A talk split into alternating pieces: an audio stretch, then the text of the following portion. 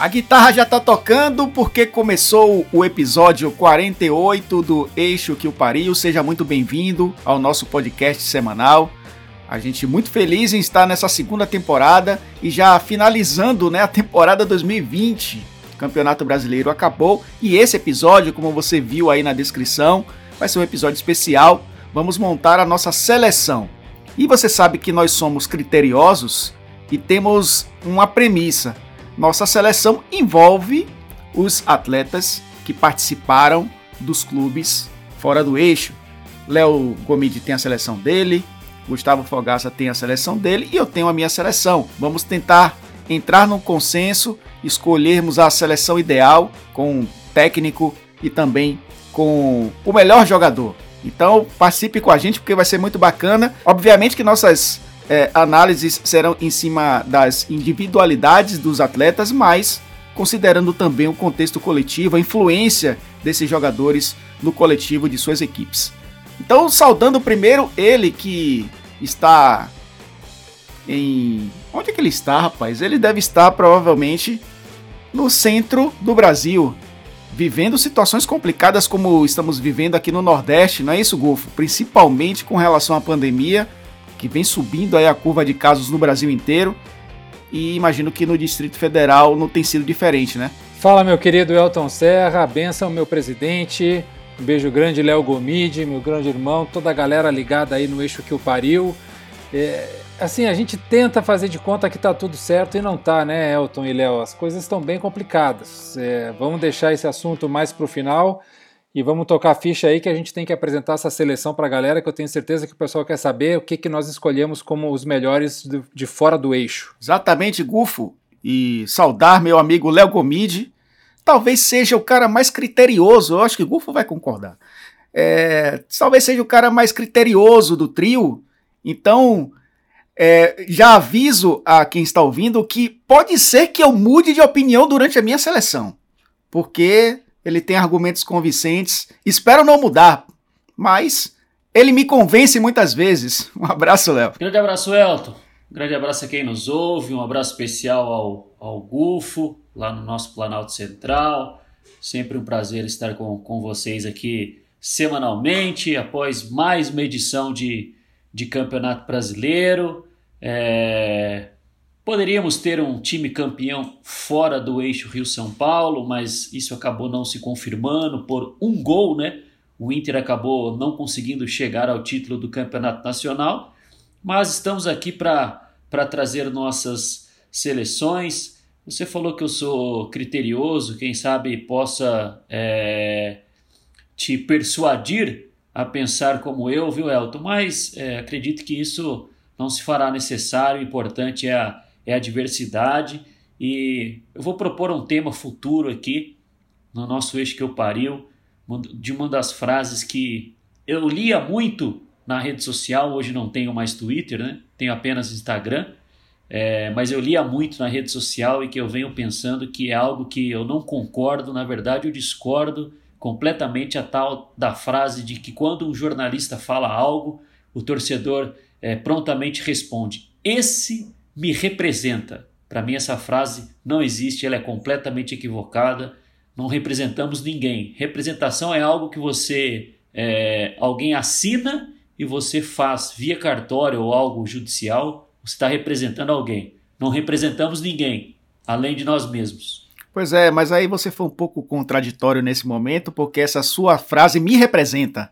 Então, acabou sendo acabou sendo aí paradoxal o que você acabou de é, dizer. É, para, o, porque tudo você isso concorda comigo, é diferente. É o paradigma Gomide. Exatamente, mas me representou porque eu poderia falar a mesma coisa, né? Endossar tudo o que você disse. Mas só para explicar para quem está ouvindo a gente a nossa dinâmica, a gente vai fazer uma seleção no 4-3-3 Vamos primeiro discutir o goleiro, depois os laterais, a dupla de zaga, o trio de meio, que aí tá livre para escolher três volantes, nenhum volante, né, três meias, e três atacantes, além do técnico, e depois a gente vai tentar chegar num consenso com relação ao melhor jogador do campeonato dos clubes fora do eixo, claro, na Série A do Campeonato Brasileiro. Então você fique ligado aí e vá também depois nas redes sociais aí discutir se gostou, se concorda, se discorda, porque a gente provavelmente vai concordar com muita coisa, mas vai discordar de muita coisa aqui também. Então, meus Eu amigos. Tem uma corneta positiva já desde o início. Qual? Que é outra reflexão. As seleções muitas vezes elas são pautadas no momento ofensivo e menos no defensivo.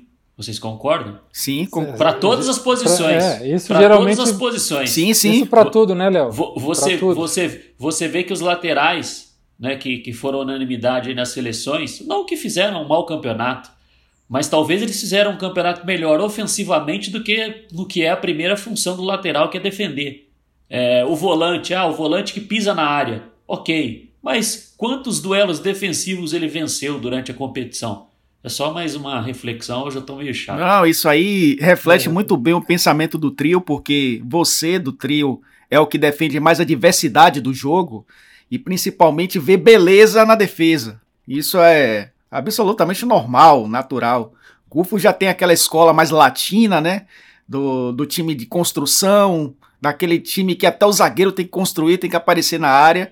E eu sou o, o talvez o brasileiro clássico, né? Eu gosto do camisa 10, eu gosto do centroavante, do camisa 9, eu gosto dos laterais que aparecem o tempo inteiro. Então acho que essa miscelânea vai trazendo coisas legais aqui pro Eixo que pariu. Então vamos começar pelo goleiro. O goleiro não precisa ser o goleiro que constrói o jogo com os pés, que vai até a área, que faz gol. Opa, com- como não? Como Olha não? aí. Mas tá, tá livre para ser qualquer goleiro, né? O nosso único critério é que seja dos clubes fora do eixo. E eu começo com você, Gustavo Fogaça. Para você, quem foi o melhor goleiro do Campeonato Brasileiro? Olha, eu escolhi o, o Luan Poli do Sport Recife, é o único jogador do esporte na minha seleção, pelo seguinte, o- e também foi o único critério que eu usei foi com o goleiro, porque o esporte, pelos, pelos pontos esperados, Elton e Léo, era para terminar em 19 lugar. E terminou em 15. O, o Luan foi o, o goleiro que mais fez defesas no, no Brasileirão, 126 defesas, e entre elas quatro pênaltis. Então, se o esporte permaneceu na Série A, deve pelo menos metade disso ao seu goleiro, é por isso que ele é o meu número um na minha seleção. Legal, já começou diferente, né? A seleção. Luan Poli, goleiro do esporte. Para você, Léo, quem foi o melhor goleiro da última edição do Campeonato Brasileiro? Eu vou votar no Felipe Alves, goleiro do, do Fortaleza, né? É, o Fortaleza, às duras penas, né? Conseguiu a, a permanência na, na Série A para a próxima temporada, né? Isso se não tivermos um asterisco aí no Brasileirão, né? Mediante a, ao pleito aí que eu acredito que o, que o Vasco vai fazer por conta de toda aquela polêmica envolvendo o, o VAR, né? Foi o goleiro que mais defendeu pênaltis no Campeonato Brasileiro. Inclusive, eu vou. Já tô meio chato hoje, eu falei, né? Vou, vou- eu, vou, eu vou soltar. Não, não entra muito no nosso debate, mas eu vou soltar mais uma, uma, uma opinião. É, Para mim, pênalti é, durante a partida, nos 90 minutos, a FIFA tinha que mudar a regra. O jogador que bate, para mim, ele não poderia pegar o rebote. Eu acho isso muito injusto com os goleiros. O, o Gufo sabe muito bem, o expected goal do pênalti é o maior do futebol.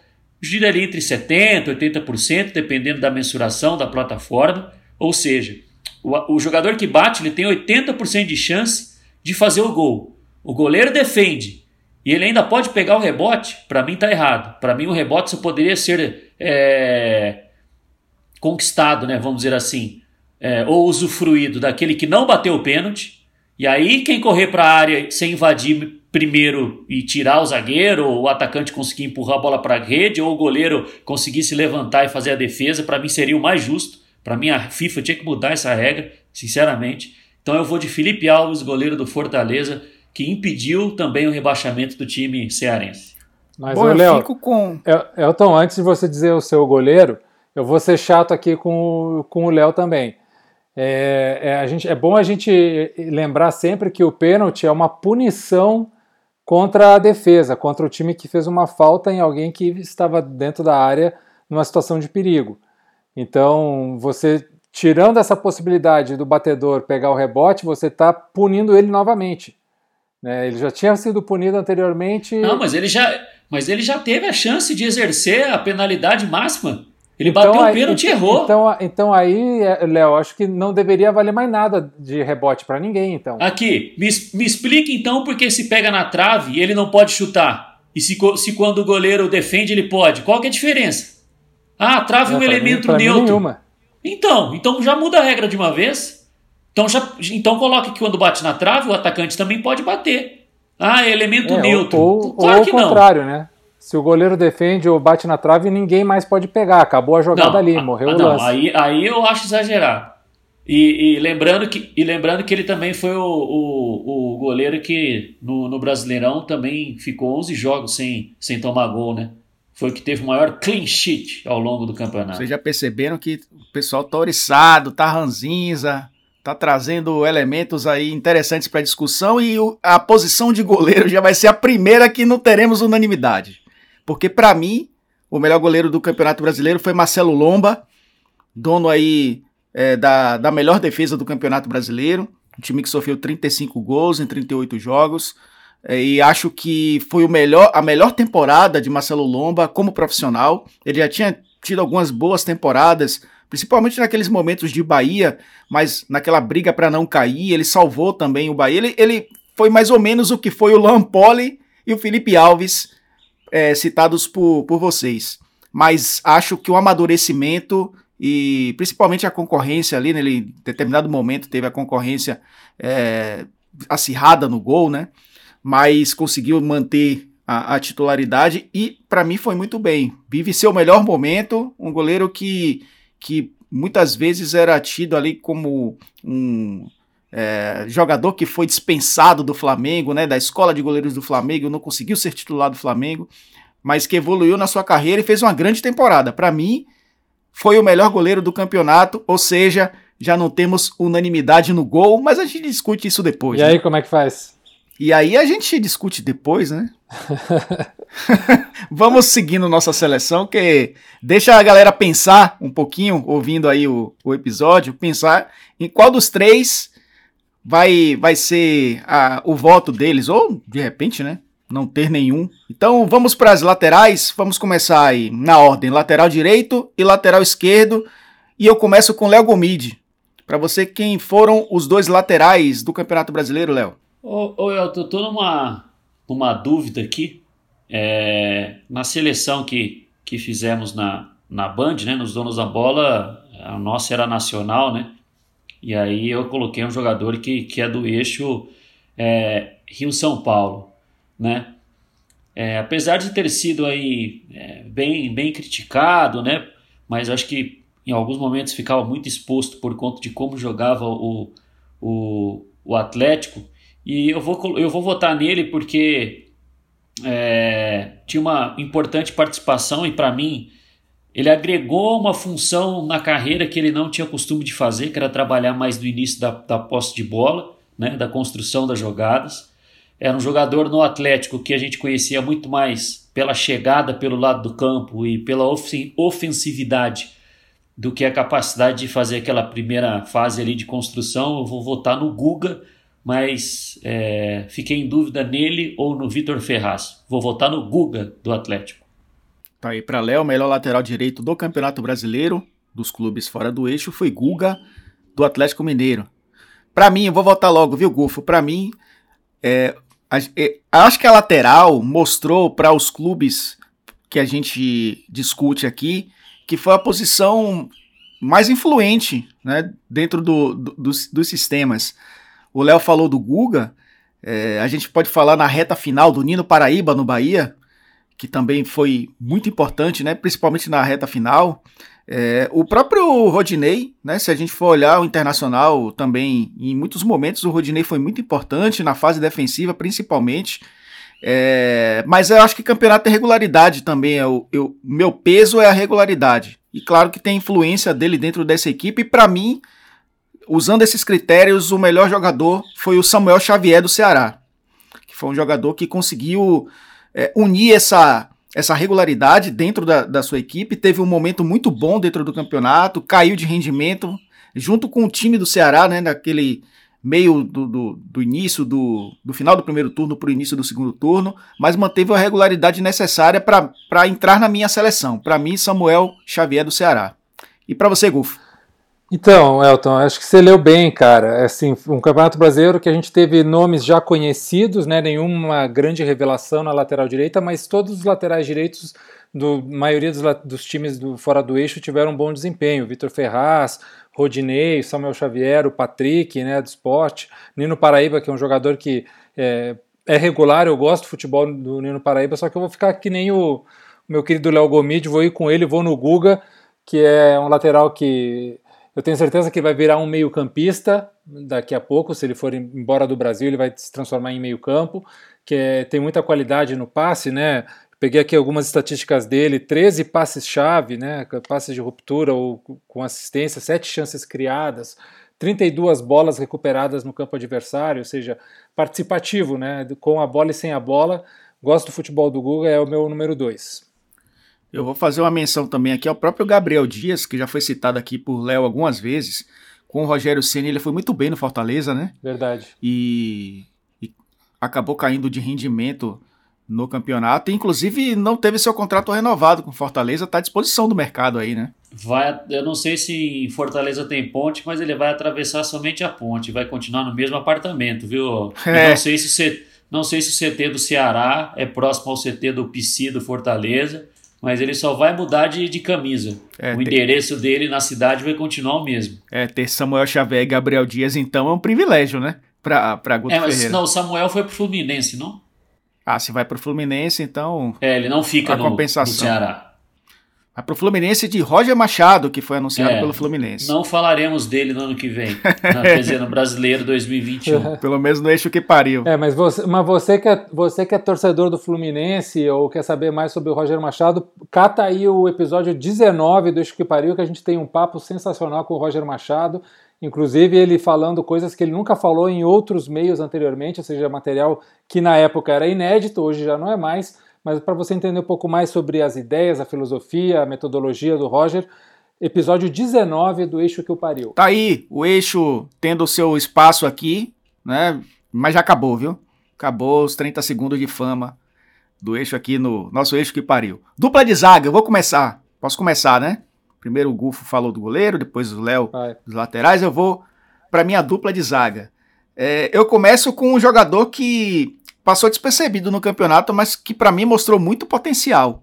Pedro Henrique do Atlético Paranaense. Jogador muito bom, def um, um, defensor que para mim na bola aérea é muito bom, é, cobertura dos laterais, tem velocidade em recomposição. Em alguns momentos do campeonato, quando o Atlético precisou marcar com linha alta, um jogador que ajudou a construir e quando o time era atacado, tinha uma recomposição muito rápida. Para mim, Pedro Henrique do Atlético Paranaense foi um dos zagueiros da, da nossa seleção eixo que pariu, pelo menos a minha, e o Vitor Cuesta do Internacional, que aí acho que vai também muito pela sua regularidade ao longo de 38 rodadas. Em alguns momentos viveu ali instabilidade, principalmente na bola aérea, mas foi um jogador importante para essa campanha do Internacional. Então, minha dupla de zaga é Pedro Henrique, do Atlético Paranaense, e Cuesta, do Internacional. E para você, Gufo? Rapaz, a gente não combinou, né? Não combinamos isso, Elton. Só para a galera saber, a gente não combinou nenhum nome. Mas eu vou assinar embaixo aí do, do que o meu presidente está mandando ver. O Pedro Henrique é um jogador jovem de muita qualidade, assim, tem um potencial enorme. É, gosto muito também do futebol dele. Acho que ele, esse próximo campeonato brasileiro vai aparecer mais ainda se não sair antes, né? É um jogador de muita qualidade por cima e por baixo. E o Vitor Cuesta, pela liderança, é um cara que, que dá muita tranquilidade para o sistema defensivo do Internacional. O Inter sofre muito sem o Cuesta. É, aquela dupla inicial, Cuesta e Moledo, o Moledo terminou perdendo espaço, mas é, é tanto com o Kudê e depois se machucou, né? Com o Abel não conseguiu jogar. Mas o Cuesta era o cara que, que dava segurança. Sem o Cuesta, a defesa do Inter ficava muito periclitante. Então, aí um cara que tem 73% de média de desarme no Campeonato Brasileiro merece estar também aí na zaga titular. Léo Gomide, para você, melhor dupla de zaga do Campeonato Brasileiro para nós aqui do Eixo que o pariu. Bom, é, a gente estava acostumado a vê-la jogar mais pela esquerda, mas aí devido à formatação tática do time, esse, essa temporada jogou pelo lado é, direito. Eu vou votar no meu zagueiro pela direita no Hever do Atlético, que se a gente fizer uma análise geral do, do campeonato, ele era o zagueiro, zagueiro mesmo, né? É, em muitos momentos é, ficou exposto por conta da agressividade do time e, e do Júnior Alonso ter sido, inclusive, é, pegando aqui com a planilha aberta, com, com os dados do, do Instat, né, que é uma das maiores plataformas de, de scout do mundo, né, o Júnior Alonso ficou entre os 20 jogadores do Campeonato Brasileiro com, com maior número de falhas em gols. O Hever muitas vezes ficou responsável por cobrir é, espaços e por cobrir é, duelos perdidos ou espaços cedidos pelo Júnior Alonso. Então foi o zagueiro zagueiro mesmo do Atlético no Campeonato Brasileiro. É, vou votar no Hever como zagueiro pela direita e pela esquerda eu sei que é um time que foi rebaixado, um time que sofreu muitos gols na, na competição, né? sofreu 54 gols, mas para mim é um, é um, é um grande valor que tem no, no elenco já tinha votado nele na, na Band na nossa seleção do primeiro turno, quando a situação do Coritiba ainda não estava das piores. Eu vou votar no Sabino, gosto muito do Sabino, zagueiro pela esquerda. Será minha dupla de zaga, então, Hever e Sabino. Bom, a gente teve um, é, dois votos aí para Pedro Henrique Cuesta e um para Hever e Sabino. Eu cheguei a pensar, inclusive, no, no Sabino, mas aí eu fui eu fui traído ou, ou influenciado pela quantidade de gols sofridos. E aí eu acabei optando pelo Cuesta, que eu sei que, lógico, o sistema defensivo é que precisa ser analisado e não o zagueiro ou lateral, especificamente é o sistema, mas eu me deixei ser influenciado pela quantidade de gols sofridos e pela e pela regularidade do Cuesta em relação ao Sabino. É, e Elton, ali naquele começo do Campeonato Brasileiro, quando o Galo estava voando, chegou a ser líder, o Júnior Alonso foi muito bem, né? Sim. Eu até pensei em botar ele na seleção, mas eu, eu pensei que depois aí ele não, não manteve a regularidade. E essa leitura aí do Léo é muito interessante, como ele também é, abria buracos na zaga do Atlético. A mesma coisa o Kahneman, na, na zaga do Grêmio, o Kahneman tem esse problema, né? O Kahneman sai a la louca caçando borboleta por aí, deixa espaços latifúndios às suas costas, que obriga sempre o Jeromel ou quem tiver do lado fazer a cobertura. Então, também abri mão do Júnior Alonso por causa disso. E vocês já perceberam que o apresentador do episódio já comentou a primeira falha na, nesse episódio do Eixo que Pariu, porque eu disse que escolheremos os laterais e os zagueiros, só escolhemos o lateral direito. Mas enfim, a gente vai na ordem e vamos escolher agora o lateral esquerdo da seleção na voz de Gustavo Fogaça. Para você, quem foi o melhor lateral esquerdo do Campeonato Brasileiro da nossa seleção Gufo? É, eu havia pensado primeiro no, no Abner da, do Atlético Paranaense, foi muito bem também, mas vou ficar com o Moisés do Internacional, porque o Moisés foi muito contestado pela torcida, principalmente ano, pass ano passado, né, quando ele recém chegou, em 2019, como um jogador de qualidade técnica baixa e que ele não conseguia se encontrar no time, ele não conseguia desenvolver. Mas com o Kudê ele começou a jogar um futebol mais interessante, de aproveitando a sua imposição física, aproveitando a sua velocidade e deu essa consistência para o sistema defensivo que o Elton tinha falado no começo, de ser a, a defesa menos vazada, e também um jogador que participa bem na construção, né? Ele tem seis chances criadas para um lateral, pode ser pouco, mas é, é, o apoio não é a grande virtude do Moisés, mas assim como o Léo falou que a gente geralmente olha é, o lateral pelo viés ofensivo, eu estou olhando esse aqui pelo viés defensivo, por isso eu vou ficar com o Moisés do Internacional. Léo, para você, melhor lateral esquerdo? Eu vou junto com, com o Gufo. É, vou com o Moisés pelo critério defensivo né? É, por ter é, números é, defensivos, que é a primeira função do, do lateral, é, bons durante a, a competição. É, o, o, Guilherme Arana fez um excelente campeonato, mas foi como eu falei. O, o Guilherme Arana acho que, que, que esteve aí na seleção de quase a totalidade dos jornalistas lá na Band. Eu votei no Guilherme Arana porque eu pensei muito mais na fase ofensiva do que na defensiva aqui eu vou mudar um pouco o meu critério do, do voto, pensando no, num time. Esse meu time vai jogar bem fechadinho? É, nós não vamos para frente, não, vai ser reativo. Então, Moisés. Moisés é, venceu aí bons, um bom número de desafios na, na defesa, 63% de aproveitamento nos desafios na, na defesa, né? teve um número até de desarmes, o dobro do, em média do, do Guilherme Arana é, por jogo, né? então vou ficar com ele por conta dos números defensivos. Pois é, e eu sou dessa maioria aí. Eu fico com Guilherme Arana. Guilherme Arana fez é, 37 dos 38 jogos do Atlético no Campeonato Brasileiro. E desses 37, 35 como titular, dois ele acabou sendo poupado ali é, pela, pela sequência de jogos. Quatro gols e seis assistências, participação em 10 gols do Atlético para um lateral esquerdo, isso é muito bom. E defensivamente eu acho que também ele foi muito bem, apesar de do Atlético ter é, é, não sofrido gols em apenas nove partidas, com ele em campo. Mas é aquela coisa do sistema, volto a dizer, que não é, a gente não pode individualizar, né? É, mas acho que foi um jogador muito importante para esse time do Atlético. É aquele fator que eu uso no Samuel Xavier também. Um jogador que, que influenciou no sistema. A influência dele foi muito importante para que o São Paulo pudesse é, exercer o seu, a sua forma de jogar durante boa parte do campeonato. E para mim, o Guilherme Arana é, é, exerceu muito bem essa influência. Para mim, é o melhor lateral esquerdo do Campeonato Brasileiro. Então, nossa defesa, por enquanto, está assim: dos três, Léo Gomide, Felipe Alves do Fortaleza, Guga do Atlético Mineiro, Hever do Atlético Mineiro, Sabino do Coritiba e Moisés do Internacional. E o Golfo com o Luan Poli do Esporte, Guga do Atlético Mineiro, Pedro Henrique do Atlético Paranaense, Vitor Cuesta do Inter e Moisés também do Inter. Minha defesa com Lomba do Inter, Samuel Xavier do Ceará, Pedro Henrique do Atlético Paranaense, Cuesta do Internacional e Guilherme Arana do Atlético Mineiro. E aí eu volto. Tira... Fala, Golfo. Elton, tirando a dúvida no goleiro, se a gente for aí por maioria, a defesa do Esquipariu é Guga, Pedro Henrique, Cuesta e Moisés, correto? Isso.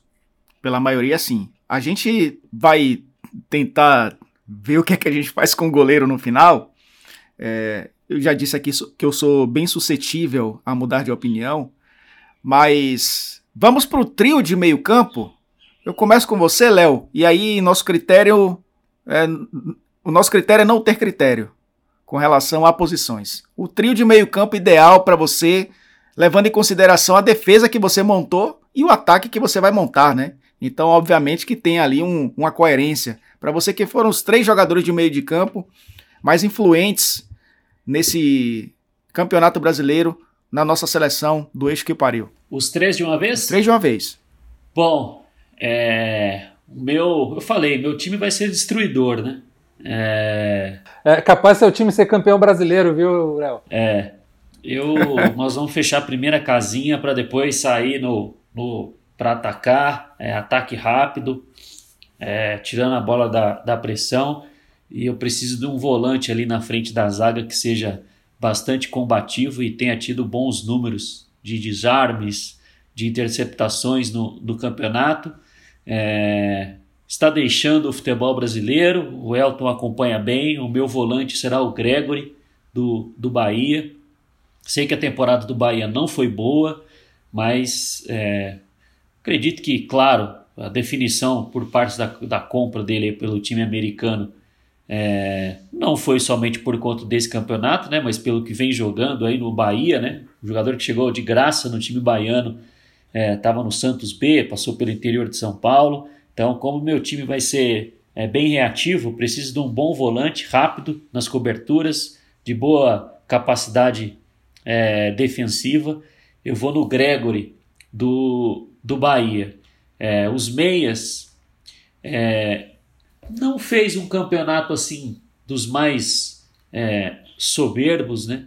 Não foi assim um, um, dos grandes destaques da, da competição, mas eu gosto demais do, do futebol dele. Eu gosto muito do Léo Cittadini, do Atlético Paranaense. Um dos meus meias é Léo Cittadini. E para fechar meu meiozinho que joga fechado, eu vou com Edenilson do, do Internacional. Então essa é a minha trinca de meio campo. Gregory, Léo Cittadini e Edenilson. Passa nada, né? Passa nada mesmo aí. Aí o Arana cabia nesse time aí, com, três, com esses três jogadores no meio campo. Mas é, é, um, é um bom meio campo. O meu meio campo só coincide um jogador com o seu, Léo. É o Edenilson. O Edenilson nem começou o campeonato ou a temporada, né, como um, volante de fato, né, o 4-1-3-2 ali do Cudê. Tinha o Edenilson jogando um pouco mais à frente, até fazendo é, lado de campo muitas vezes, porque o Musto era o o primeiro volante, e ele começou a ganhar essa notabilidade por ser esse cara buscar a bola na defesa, aparecer no ataque. Para mim seria esse primeiro homem dessa trinca, o Edenilson internacional, e junto com ele, um cara que inclusive aí questionou não estar nas seleções, né? Porque ele fez um grande campeonato, que é o Patrick. E inclusive na reta final do brasileiro foi o melhor jogador do internacional, na minha opinião. Patrick foi muito bem e, e, e, acho que deveria ser mencionado, pelo menos, nas seleções do Campeonato Brasileiro como um todo, é, não só dos recortes que nós fazemos. Então, para mim, esses dois juntos ali, para manter o entrosamento, Patrick e Edenilson. E como o terceiro homem, eu acho que a gente vai ter um pouco de distorção aqui. Não sei se vocês é, colocaram ele no ataque, porque ele, para mim, joga no meio. Vina do Ceará que foi um jogador muito influente nesse time também do Ceará e no campeonato, né? Fez um excelente campeonato, foi um dos destaques do Campeonato Brasileiro. Um jogador que amadureceu demais também na sua ida para o Ceará, ganhou muito mais responsabilidades, reeditou aí uma, uma dupla com o Guto Ferreira que fez muito bem a ele. Então, para mim, Edenilson, Patrick e Vina do Ceará, o meu trio da minha seleção e o seu, Gufo? Olha, Elton, só para dar uma notícia aqui que saiu o colega Rafael Pfeiffer da, da Rádio Guaíba dizendo que o Atlético Mineiro encerrou negociação com o Renato Portaluppi e não quer mais o treinador do Grêmio. Vamos ver o que, que acontece. Mas é, talvez quando o pessoal escute aí o, o eixo que o pariu, as coisas já estejam definidas, né? O meu trio de meio campo tem Fernando Sobral do Ceará, que é um, um volante construtor que de qualidade que deu esse equilíbrio ao time do Guto Ferreira. A gente várias vezes falou aqui do Ceará como é, um time que estava mostrando um futebol competitivo e de fato é, poderia até disputar coisas a mais se tivesse tido um ataque mais eficiente. E aí a dupla colorada que foi fundamental para mim, os dois jogadores mais importantes do Internacional e não só agora, já há um tempo que eles vêm sendo, independente da função e da posição onde eles joguem, eles terminam sendo muito regulares e deixando o Inter muito competitivo, que é o Edenilson e o Patrick, que tem características diferentes. Né? Só para a gente ver aqui alguns números, por exemplo. Né? O Edenilson deu mais assistências que o Patrick, 4 contra 2. Também criou mais chances que o Patrick, 15 contra 8. Mas o Patrick tem uma característica defensiva muito importante, que é roubar bolas no campo adversário. No Campeonato Brasileiro de 2019, ele já tinha sido o jogador que mais recuperou bolas no, no campo do adversário. É, neste ano, ele não foi um dos primeiros, mas está ali entre os cinco, com 26 bolas recuperadas. É um jogador muito importante nisso e ele se destacou nessa temporada com a questão do drible, né, que era algo que é, ele não vinha demonstrando tanto assim, a questão da vitória pessoal, do um contra um. Me pareceu ser um pouco fominha demais, poderia ter sido menos fominha, mas não é por isso que ele não vai ficar nesse meu trio de meio campo aí. Fernando Sobral, Edenilson e Patrick. Govo, você me ajuda aí, vai anotando as, as coincidências, né? A, a maioria, para a gente depois ver quais foram as posições, né? Que criaram aí uma, um voto de cada, digamos assim. Então, para mim, foram Edenilson, Patrick e Vina. Para Léo, o Gregory, o Léo Citadini e o Edenilson. E para Gufo, Fernando Sobral, Edenilson e Patrick. Edenilson, a, a unanimidade aí, é. né? Talvez a primeira unanimidade Verdade. Desse, desse, dessa seleção. E agora então vamos para o trio de ataque. Quem começa o trio de ataque com você, Gufo. Vamos lá. Vamos lá. Nosso trio de ataque E aí vale tudo também. Se você quiser colocar três centroavantes, se não quiser colocar centroavante nenhum. Só não vale colocar volante, como o Léo gostaria de colocar, o zagueiro Eu, no ataque. O Léo veio hoje com. Fora é, isso. o Léo veio com o espírito Celso Rotiano, né? É aquela coisa de botar cinco, seis meias defensivos e o resto que se dane.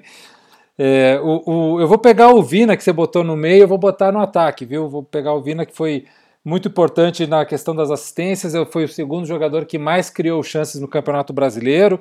Aquilo que, que eu falei, se, se, o Ceará tivesse mais eficiência nessa criação, talvez estivesse disputando lá a vaga na Libertadores. É, pela esquerda, o Queno, que assim o Atlético depois que o Queno é, se machucou, o Atlético meio que deu um, né, Léo, uma, uma queda assim na construção ofensiva, parece que, que era a alma do time, né? E, e não por acaso ele é o primeiro, pelo menos pelo Instat, que é a plataforma que o Léo e eu é, é, usamos, é o, o, jogador que mais deu assistências no Campeonato Brasileiro e que mais criou chances, 33, sendo que ele teve uns 13 gols esperados e 10 gols marcados, poderia ter marcado mais três gols do que ele marcou. E o Thiago Galhardo, que foi a grande surpresa do campeonato para mim, porque era um jogador que eu, sinceramente, nunca esperei muito dele. Para mim era um jogador de grupo que não seria jamais protagonista, mas terminou sendo protagonista do Inter do Cudê, depois se machucou, não conseguiu repetir no, no, com o Abel, mas teve 17 gols, né, vice-artilheiro do campeonato, com 15 gols esperados, dois gols a mais e 25 chances criadas, então Vina do Ceará, Queno do Atlético e Thiago Galhardo do Inter para mim, Elton. E para você, Léo, seu trio de ataque, seu trio de centroavantes, será? Não, não, eu vou eu vou com o Gufo no, no homem pela esquerda aí, afinal é, alguém vai precisar puxar o contra-ataque no meu time, né? É, ou ser aquele jogador com menor incumbência de, de marcação para poder ser acionado rápido nas costas da linha da defesa. Então eu vou ficar com, com o Keno, né? Como, como o Gufo trouxe aí é, realmente é, pelos números do Instat, né? Foi o, foi o jogador que mais deu assistências no campeonato, é, teve o maior Instat Index, né? Que, que é uma mensuração que, ele, que eles fazem é, envolvendo todas as ações durante o, o jogo, né? Ficou fora de, de apenas cinco partidas, né? no, do Atlético e, conscientemente, os jogos que ficou fora, é, não deveria, pelo elenco que formou, mas é, sentiu-se uma, uma dependência do jogador, né? mas pelas aquisições que fez para o Campeonato Brasileiro, é, isso para mim não deveria ter, ter acontecido. Então eu vou ficar com o Keno no jogador pela, pela esquerda. Vou precisar de um centroavantão, né? um jogador para ser uma referência ali dentro da área apesar do time dele não ter, é, mais uma vez, ter colocado os olhos no Campeonato Brasileiro com a possibilidade de conquista, eu vou votar no Diego Souza. Foi o, foi o oitavo jogador no campeonato, somando gols e assistências, é, que mais contribuiu, né? Foram somando os dois gols e assistências, ele contribuiu em 17 gols do, do, do Grêmio durante a, a competição, né? Então, 17 dos 53 gols do Grêmio tiveram participação direta do, do Diego Souza, né? Isso sem contar numa pré pré-passe para uma assistência, enfim, né, em participações diretas em ataque com gol, esse número sobe para 22, né? Somando gols e assistências são 17, mas somando, somando participações em ataques com gol, ele tem 22, então soma-se aí mais 5 gols marcados pelo Grêmio, que teve participação direta do, do Diego Souza. E por ter sido o primeiro ano dele no, no Brasil, é, eu vou votar em outro jogador do Atlético, no Savarino. Tem alguma justificativa pro Savarino? Eu, Fiquei curioso agora. Eu, eu, eu para mim, era, era o, o, o, Foi o jogador quando o Atlético tinha problemas em enfrentar times que, que, que fechavam muito os adversários fecharam muito o lado esquerdo do Atlético por conta da dupla Arana e, e Keno. Né? É, o, o, o Savarino não teve pela direita um jogador que pudesse ser ali um, um, um, atleta que, que confundisse o adversário em termos de marcação, de se estruturar defensivamente. como o Atlético teve pelo lado esquerdo com a dupla Arana e Keno. E, e mesmo tendo esse protagonismo solo pelo lado direito, porque o Guga participava ali do início da fase de, de construção, né? É, ele tinha ali o apoio de um meia que chegava pela direita, mas muitas vezes isso não acontecia. É, por isso que eu vou ficar com, com, com o Savarino. Para mim, é, depois do Keno, foi o principal atacante do Atlético no, no Campeonato Brasileiro. E aí eu, a gente fala sempre muito da chegada de, de estrangeiros no, no futebol brasileiro, é, que precisa se adaptar, etc. Né? Ele meio que chegou e, e deu as caras. Né? Eu acho que ele foi um jogador muito importante na fase ofensiva. Minha, meu ataque coincide um nome com, com vocês dois, que é o Keno. A gente já citou algumas vezes o Keno aqui, é, a influência dele no jogo aqui no Eixo que o Pariu. É, o Galhardo, que se descobriu ali como um atacante, né, jogando um pouco mais à frente, e isso tem muita mais. É, é, é muito dedo do Cudê, né? No, no, jogo do Galhardo, na temporada que fez o Galhardo, ficou para sair, depois voltou, voltou e ainda fez gol, ainda terminou com, como um dos artilheiros do Campeonato Brasileiro. E eu também fico com o Diego Souza. Eu, eu tive que fazer um exercício mental, porque, como disse Léo, o, o Grêmio se dividiu tanto nas competições que às vezes a gente confunde onde o cara jogou bem, né? Onde o cara foi mais regular. E quando eu fui montar a minha seleção, que lembrei do PP, PP jogou muito mais, jogou muito melhor no mata-mata do que no brasileiro.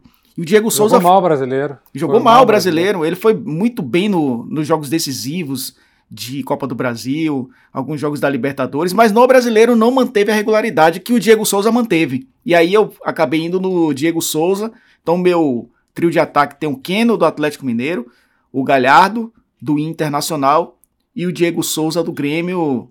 Aí seria esse o trio de ataque. O do Gufo foi o Vina do Ceará, o Keno e o Galhardo. E para o Léo, Keno, Diego Souza e Savarino, jogador do Atlético. Vamos escolher. Se, se, se, se a gente passasse a régua nesse ataque, seria é, Thiago Galhardo, Diego Souza e Keno. Isso. Seria. É, esse seria o ataque. É. E vamos escolher um treinador? Quem seria o técnico dessa equipe? Quem seria o, o técnico da seleção? Eu vou começar para a gente é, levar isso aí. E ele já foi. Ele já foi entrevistado, já bateu papo com a gente aqui no Eu que Pariu e conseguiu levar o seu time a uma campanha histórica o, ninguém, ninguém imaginava que isso fosse acontecer, devido até outros é, do mesmo nível estarem em condições melhor, é, melhores condições, né, melhor dizendo, em relação ao seu time. Para mim, o Guto Ferreira. E aí eu não vou incluir nem a Copa do Nordeste, o que ele fez antes de começar o brasileiro.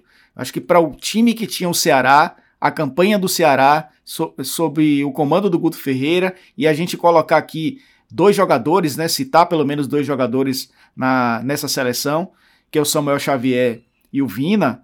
É, eu acho que também tem muito, diz muito do que foi o Ceará dentro do campeonato, né? Um time que foi muito mais. E o Sobral, e o Sobral, o Fernando Sobral, é, bem lembrado. A gente é, percebe como foi o campeonato, né, do Ceará. Não foi um campeonato das individualidades, foi um campeonato do conjunto mesmo, um time que conseguiu ir muito bem regular dentro da competição. Então, para mim, o Guto Ferreira fez o melhor trabalho do Campeonato Brasileiro. Aí eu pergunto para você, Léo Gomide, para você quem foi o técnico dessa sua seleção? Eu vou é, acompanhar o voto do, do relator. Vou também com, com o Guto Ferreira, né? É, com bola rolando, foi o time que mais mar... terceiro time que mais marcou gols no Campeonato Brasileiro, ficou atrás apenas do Flamengo que fez 49, o Atlético fez 43 gols com bola rolando o Ceará marcou 39, né? E aí a gente vê pelos números um equilíbrio de como, dependendo do adversário que, que enfrentava, como o, o Guto soube trabalhar ali, né? Ter a gestão do elenco para balancear a forma que, que o Ceará construía os gols com bola rolando, né?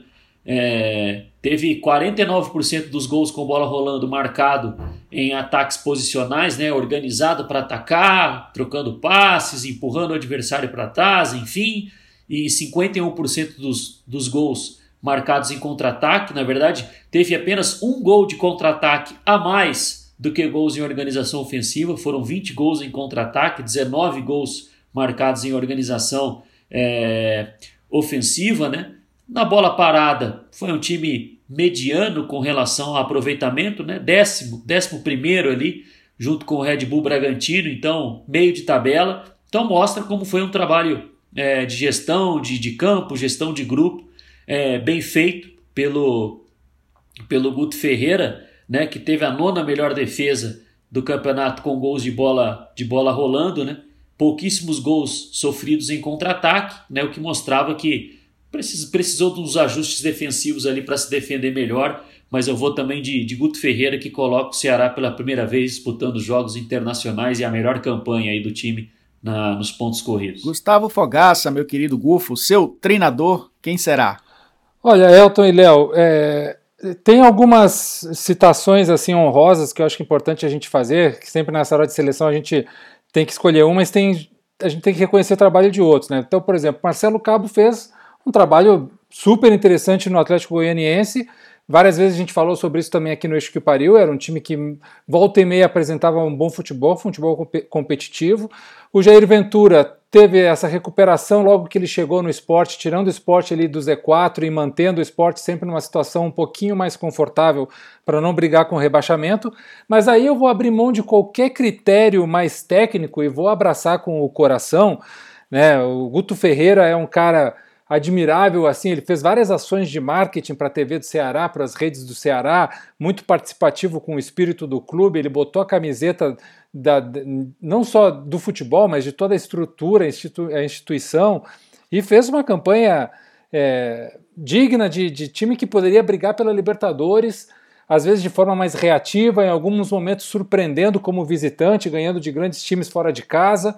Então, sem dúvidas, o Guto Ferreira, o nosso querido Gordiola, um dos nossos é, é, é, treinadores entrevistados aqui no eu estava tentando lembrar o, o, número do episódio dele, mas vou falar alguma coisa errada aqui, então é melhor não, não, é, não enganar os nossos ouvintes. Busquem lá no, no, no Spotify ou no Deezer.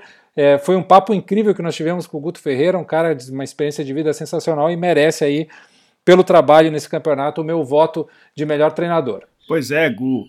Eu ia falar com as... Pois é, Guto. pois é, Gufo. O, o bate-papo com o Guto Ferreira foi o episódio 20 do Boa. nosso Eixo que Pariu.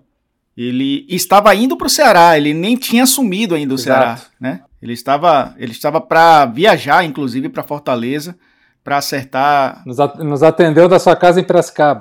trocou aí a, fez o caminho inverso do Anderson Moreira, né? Que pegou o carro de Fortaleza e foi para Belo Horizonte para acertar com o Cruzeiro na, na oportunidade. O Guto Ferreira acabou indo para assumir o Ceará e ainda ia disputar a Copa do Nordeste. Então aí a unanimidade é o Guto Ferreira. Então, Gufo, me ajude enquanto eu falo a seleção de cada um para a gente falar dos nossos gargalos aqui, né? Para Léo Gomide, a seleção é Felipe Alves do Fortaleza, Guga do Atlético Mineiro, Hever do Galo e Sabino do Coritiba, na lateral esquerda, Moisés do Internacional.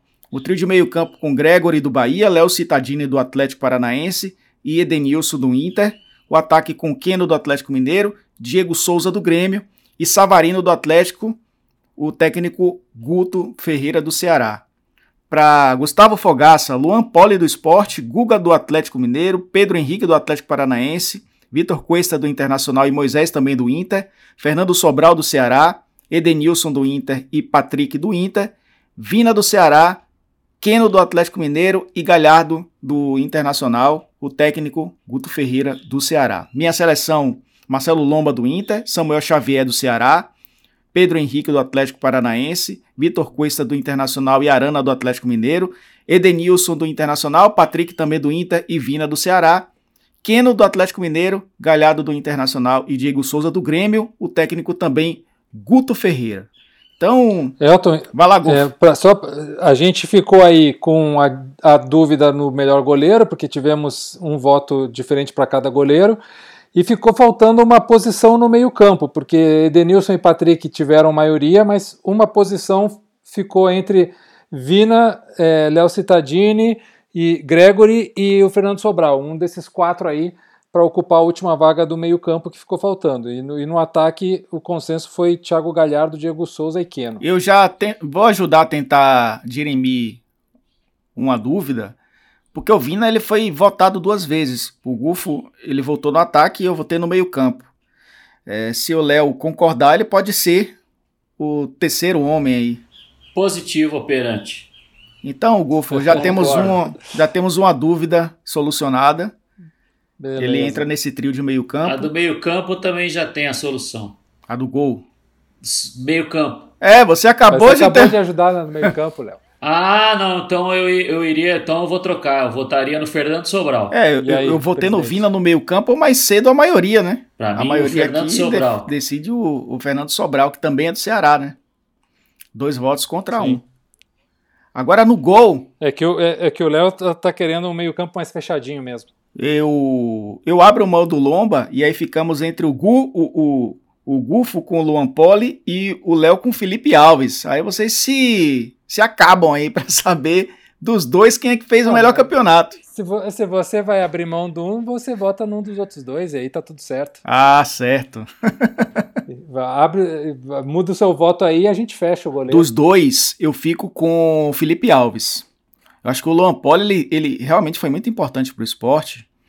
É, e até mais regular no sentido da campanha do esporte, né, em relação ao, ao Fortaleza, mas o Felipe Alves, sobretudo no, na gestão Rogério Ceni. Rogério Ceni é, ficou durante boa parte do brasileiro ainda, né? E o, o, o depois o Fortaleza sofreu instabilidade com o Chamusca e com o Enderson Moreira. Mas o Felipe Alves foi muito importante para essa equipe do, do Fortaleza na, no início da caminhada da equipe, que brigou ali até por G8, ficou ali na primeira parte da tabela e depois desceu a ladeira, né? E mesmo descendo a ladeira, ele ainda manteve ali o Fortaleza fora da zona do rebaixamento com boas atuações. É, meu goleiro é o Lomba, mas entre os dois na seleção eu fico com o Felipe Alves. Beleza. Eu só eu lembrei agora de, uma observação que eu queria fazer, que até a rodada 21 ou 22, Fernando Praz era o goleiro que fazia mais defesas e, e pensar que essa foi a sua última temporada, né? Ele acabou de encerrar a carreira e fez um belíssimo campeonato pelo Ceará. Vale uma menção honrosa aí também pelo, pela história do Fernando Praz. Então a nossa seleção do Eixo que o Pariu ficou assim, ó, pessoal. É, Felipe Alves do Fortaleza no gol. Guga do Atlético na lateral direita. Pedro Henrique do Atlético Paranaense e Vitor Cuesta do Internacional na zaga. Moisés do Inter na lateral esquerda. O trio de meio-campo tem Fernando Sobral do Ceará, Edenilson e Patrick do Inter. E o trio de ataque é Thiago Galhardo do Internacional, Diego Souza do Grêmio e Queno do Atlético Mineiro. E o treinador, unanimidade total, morando em nossos corações ad eterno, Guto Ferreira. E o Gufo. E Gufo, viu, Léo, foi o, foi o que mais conseguiu colocar nomes na seleção. É, deixa eu só fazer também uma, uma menção aqui, né? Até pelo que é, desempenhou pelo clube, quem também é, não tem informação se, se irá pendurar as luvas, né? Mas quem deixa o Atlético, quem já deixou o Atlético, porque muito provavelmente teremos a, o lançamento desse episódio é, após o jogo, né? O, final de, o último final de semana, então, marcou a fim da, da passagem do Vitor, né? Pelo, pelo Atlético, 38 anos, é, personagem é, extremamente importante naquela conquista da Libertadores de 2013, com aquela defesa de pênalti contra o, o Tijuana, né? Na batida do, do, do Riascos, a torcida o chama é, de santo, né? Já teve até procissão é, na data da defesa do, do pênalti feito pela, feito pela torcida, enfim, né? É, ganhou a Libertadores, a Recopa Sul-Americana, a Copa do Brasil de 2014, né? Fez mais de 400 partidas pelo clube, fora os campeonatos estaduais que ganhou, foram quatro, né? Então, além do Fernando Praz, que encerra a carreira, né? Não tenho informação se o Vitor encerra, mas pelo menos no Atlético ele não joga mais. Então, uma menção honrosa aí ao Vitor, pela história que construiu no clube. E, Léo, é muito interessante você ter trazido o Vitor, porque é, eu já comprei, na época que eu trabalhava nas rádios no Rio Grande do Sul, comprei briga com colegas e torcedores, porque para mim o Vitor foi o melhor goleiro, tecnicamente falando, que eu vi jogar com a camisa do Grêmio. Olha que eu vi Leão jogar, eu vi Danley jogar, eu vi, é, enfim, vários outros goleiros de alto nível passar pelo tricolor gaúcho, mas o Vitor, ele teve é, uma capacidade técnica, aí falando de técnica de goleiro mesmo, que foi impressionante. A torcida do Grêmio é, pegou meio que no pé dele porque ele não ganhava Grenal, né? E a gente sabe que no Rio Grande do Sul nada importa mais do que ganhar Grenal. Pode ser qualquer outra coisa, ganhando Grenal tá, tá liberado. Mas o Vitor teve uma história importantíssima, triunfante no, no Galo, mas para mim no Grêmio ele foi o melhor goleiro tecnicamente que eu vi jogar com a camisa do tricolor. Ele que já havia sido campeão da Copa do Brasil pelo modestíssimo Paulista de Jundiaí, né? Lá atrás, no início da carreira e culminou aí com o título da Libertadores com o Atlético. Meus amigos, esse poderia ser um pensa rápido, mas como a gente está num episódio especial, dá para pensar mais um pouquinho além dos nossos 30 segundos. Dessa seleção, quem foi o melhor jogador do Campeonato Brasileiro? Para você, Léo. Para mim, nó, difícil, difícil. É... Eu acho que como eu falei que meu time ia ser mais reativo, mas vou pensar um pouco pela, pela fase ofensiva. O Vina ficou ainda na seleção? Ficou. Não, no não. não, porque você tirou ele, o Fernando Sobral acabou ficando no meio-campo. Ah, eu pensei que ele tivesse. Então eu vou ficar com o Keno. Keno. Pelo número de jogos, números ofensivos, né? É, maior jogador que deu assistência na, no, no campeonato eu vou ficar com o Keno. Gustavo Fogaça, para você quem foi? O melhor jogador do campeonato. Elton e Léo, eu vou usar esse, esse critério aí do, do, do nosso querido criador de paradigmas, Léo Gomide, é, e vou me ater às estatísticas. Né? O, o, eu que trabalho muito com o Stat, que é a maior plataforma de dados de futebol do mundo e que a, a gente confia muito, né, né, Apesar que, claro, há diferenças às vezes com outras plataformas, mas a gente confia muito no trabalho do Instat e pelos, pelo Index Instat, que é esse índice de desempenho, ele foi o melhor jogador de todos os clubes, não só os de fora do eixo. É, além de liderar aí assistências, chances criadas, no total ele foi o melhor jogador pelos números, então vou ficar com o Keno também. Bom, ele já é o melhor jogador do campeonato para para nossa nosso trio aqui do eixo que o pariu, mas para mim dessa seleção o melhor jogador do campeonato se chama Edenilson. Eu fujo um pouco dos números e vou para o que ele realmente produziu também de muito positivo para o Inter no Campeonato Brasileiro. Muito regular, um jogador que foi realmente fundamental nesse meio-campo do Inter, em várias formações, inclusive, né, com três homens no meio-campo, com quatro, com cinco, como muitas vezes jogou também com cinco, às vezes até com seis, né? Porque o Abel também colocava o Galhardo para jogar um pouco mais atrás, deixava apenas um jogador lá na frente. Então, o Edenilson, para mim, foi o melhor jogador dessa seleção. Para mim, foi o melhor jogador, mas concordo que o Keno também foi fundamental, né? Enquanto esteve em campo para o Atlético, na briga pelo título, inclusive com o próprio Inter, né? Quando o Flamengo estava um pouco mais atrás, o São Paulo também, havia, havia essa, essa rivalidade, né? Entre o Keno e o Thiago Galhardo, né? Num momento do campeonato. Mas eu fico com o Edenilson, que para mim foi o melhor jogador dessa seleção. Então temos aí a seleção e o melhor jogador, que é o Keno. Algo a acrescentar, Léo Gomide? Não, é só algumas é, menções honrosas, né? Eu falei do, do. Acabei decidindo pelo, pelo Fernando Sobral. É, realmente, é, inclusive, teve uma entrevista interessante, só não vou lembrar depois qual jogo que foi, né?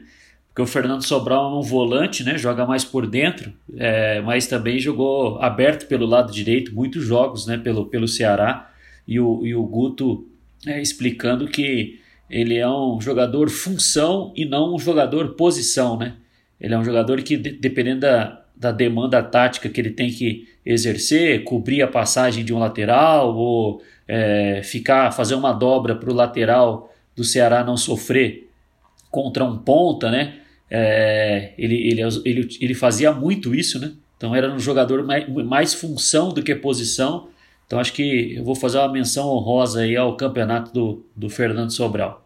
Algo a acrescentar, Gufo? Só que é, é, sempre muito bom conversar com vocês e eu sempre consigo enxergar coisa por perspectivas que eu não havia pensado antes. Eu sempre saio do eixo que o pariu com várias coisas na cabeça pulando, depois eu vou para os números, vou para análises táticas para entender um pouco mais o que vocês me ensinam. Eu, eu assim, aprendo demais aqui, é muito bom participar do eixo que o pariu e acho que a nossa seleção ela está bem justa, ela é, não foi assim nem de mais nem de menos com ninguém. Acho que a gente conseguiu chegar num, num, numa régua aí de, de algo bem justo e competitivo, uma seleção competitiva que provavelmente seria não sei se campeã brasileira, mas estaria ali no G4 com certeza. Pois é, dentro de um campeonato brasileiro que não foi um campeonato de nível, de nível técnico alto.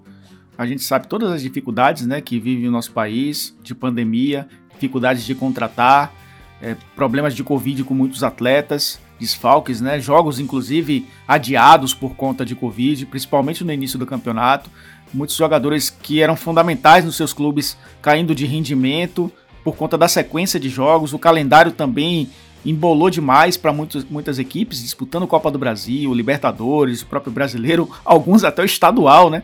Os cearenses, por exemplo, é, disputaram a final do estadual durante o Campeonato Brasileiro. Então, é um, foi um calendário também que atrapalhou demais o, o nível técnico da competição mas a gente tentou aqui ao máximo destacar alguns jogadores que foram importantes né, dentro desse campeonato brasileiro, nessa edição do Eixo que Pariu. A edição que vai caminhando aí, que vai se aproximando da edição 50, né? Edição 48 do Eixo que Pariu. E a gente se encontra na 49, né? Isso, Gufo. Um abraço para você. Valeu, meu presidente. A benção. Querido Léo Gomide, um abraço. E, e retomando o assunto da nossa realidade, gente, a gente está numa situação catastrófica. Isso foi previsto, nós falamos tantas vezes aqui no Eixo que Pariu, né, gente? Tantas vezes comentamos sobre isso, sobre fiquem em casa o máximo possível, mantenha distanciamento, use máscara. Olha, esse.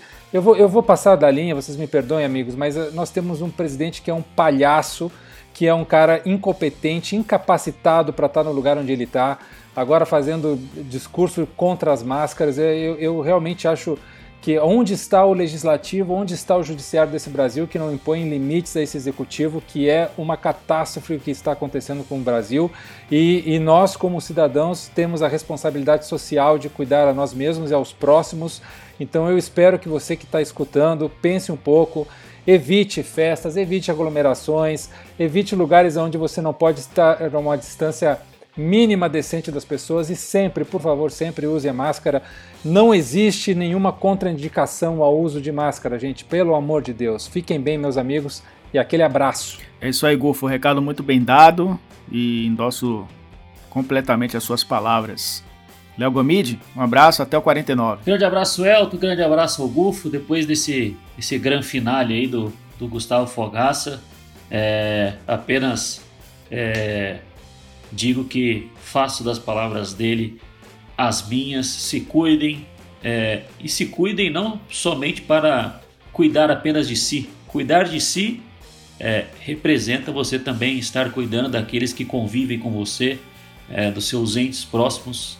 Então, você estando seguro, você faz com que as pessoas do seu entorno estejam seguras também, porque não adianta nada é, seus pais, por exemplo, estarem em casa, mas você é, pensar que só porque é jovem, é saudável, não será cometido pelo vírus, mas você pode ser um assintomático e levar o problema para dentro da, da sua casa ou da sua república estudantil, enfim, para sua esposa, para algum filho, enfim.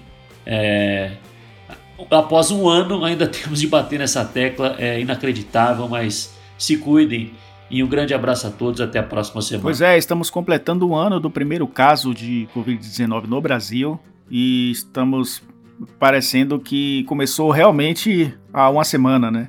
Parece que estamos ainda descobrindo o que está acontecendo, quando na verdade já temos um ano para entendermos o que está acontecendo e tomarmos as providências, as nossas providências individuais, que consequentemente afetam o coletivo. Então, parece até que a gente entrou numa máquina do tempo e apertou pause e não saímos dela. Vamos apertar o play aí e continuar vivendo, mas aprendendo, vivendo e aprendendo. Parece que estamos vivendo e regredindo ou estagnando, apertando pause.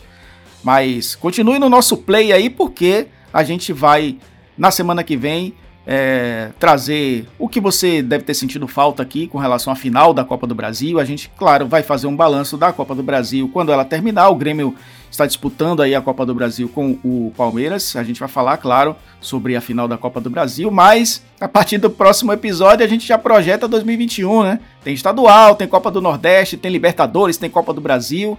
Então tem muita coisa que começa a acontecer sem férias. As nossas férias aconteceram lá atrás, por isso que a gente até parou quase dois meses aí, porque a temporada vai emendar na outra e a gente não vai ter muito sossego não, mas a gente vai trazer aqui nossas visões sobre o futebol fora do eixo. Então, muito obrigado pela audiência, encontro marcado na próxima edição. Não esqueça aí de clicar no seguir para que você possa receber a notificação sempre que tiver um episódio novo. Compartilhe aí com a galera, porque esse é o Eixo que o pariu, o podcast que chuta o balde da mesmice e faz futebol e terapia aqui nos podcasts na Podosfera Mundial. Encontro marcado no próximo episódio. Um grande abraço. Tchau, tchau.